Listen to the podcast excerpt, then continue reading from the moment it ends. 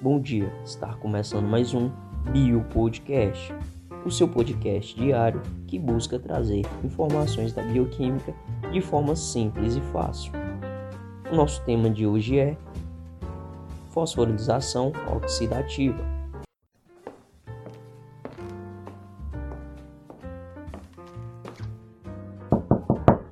Pode entrar.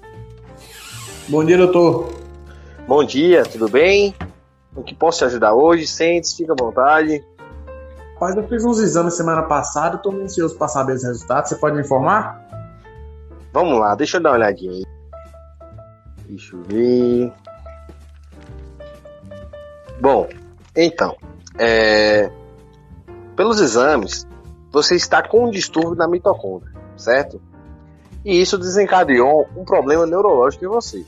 Só que isso pode ser revertido, ok? Maria, doutor, agora você me apertou. Tô mais perdido que surdo em mim. É o que isso aí mesmo? Vou morrer, é? Calma, pode ficar tranquilo. É, cerca de 20% das pessoas que, que têm essa doença, elas sobrevivem. E você vai ser uma delas. Pode ficar tranquilo, tá bom? É, bom, o que se trata dessa doença? Ela se chama neuropatia, ataxia e retinite pigmentosa, conhecida como NARP. É uma doença progressiva, caracterizada pela neuropatia sensorial, dormência, formigamento, certo?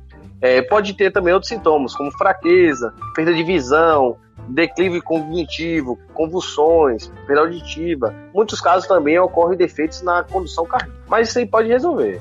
Mas como é que isso aconteceu? Até um tempo atrás eu não tinha nada. Assim, essa doença, ela pode começar tanto na infância quanto no início da idade adulta, sabe? A NAR é o resultado da mutação do gene ATP6, contido no mtDNA. Essa mutação desse gene altera a estrutura ou a função do ATP sintase, entendeu? Que reduz a capacidade da mitocôndria de, de produzir ATP. Rapaz, não entendi muito bem não. Como é que. O que é que deu de errado para essa mutação ocorrer? Porque assim, a respiração celular, conhecida como fosforilação oxidativa, ocorre na mitocôndria, onde uma série de enzimas catalisa a transferência de elétrons para o oxigênio molecular e geram energia armazenada, ATP.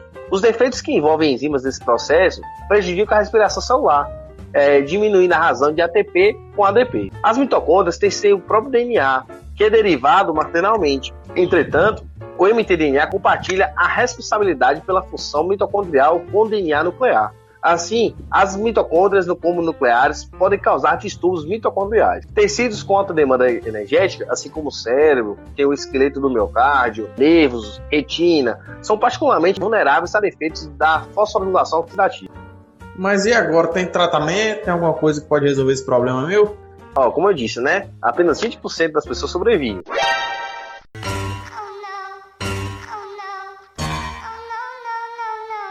Há uma terapia provada para o NARP. Geralmente os tratamentos são dirigidos aos sintomas e não às circunstâncias. Uma pessoa com NARP ela vai se submeter a uma série de intervenções terapêuticas visadas como cada sintoma particular. O tratamento oftalmológico para visão de para o problema de visão, né? O apoio de um fisioterapeuta para as desordens desenvolventes ou dificuldades cognitivas, o e o tratamento neurológico para algum realce da função do cérebro, né? Tente não se apavorar, para ficar tranquilo, a gente tem uma equipe excelente que pode tomar todos os procedimentos cabíveis à sua situação, ok? E também eu vou te acompanhar todo o tratamento.